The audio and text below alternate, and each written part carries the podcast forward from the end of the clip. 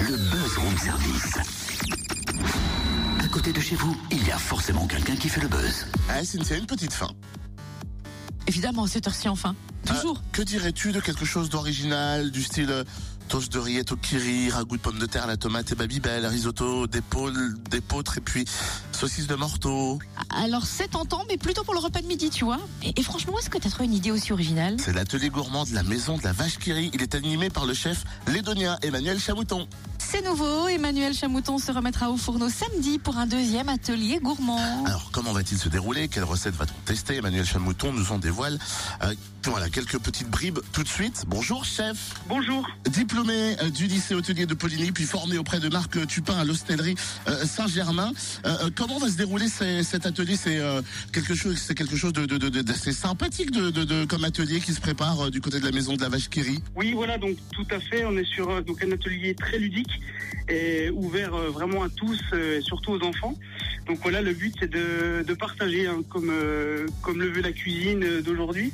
C'est l'échange et le partage autour de beaucoup de choses.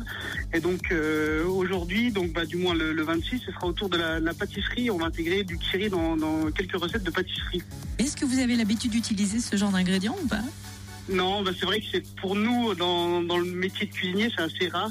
Surtout quand on veut le faire euh, de façon euh, euh, très locale avec les produits, vraiment les produits de saison, puis les, producteurs locaux, donc sur les, produits fermiers, voilà les choses comme ça.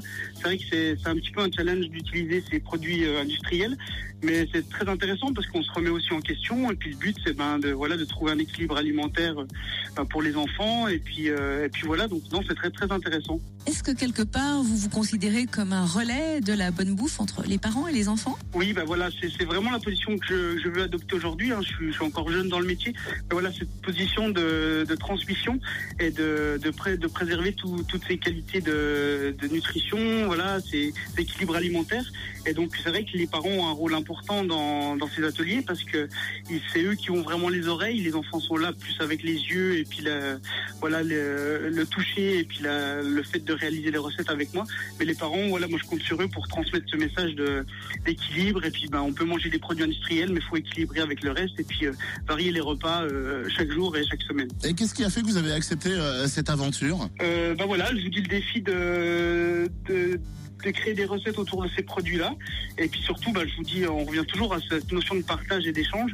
Moi aujourd'hui, j'ai créé mon entreprise de, de cuisinier à domicile, c'est pour rencontrer les gens, le consommateur, et vraiment comprendre ce que les, les, les gens veulent retrouver dans les assiettes, et puis euh, s'adapter un petit peu à eux, tout en leur présentant des produits de, de très bonne qualité.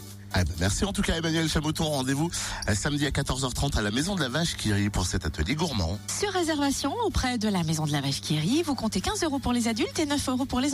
Allez, plus d'infos, www.lamaisondelavachequerie, tout attaché en toutes lettres.com.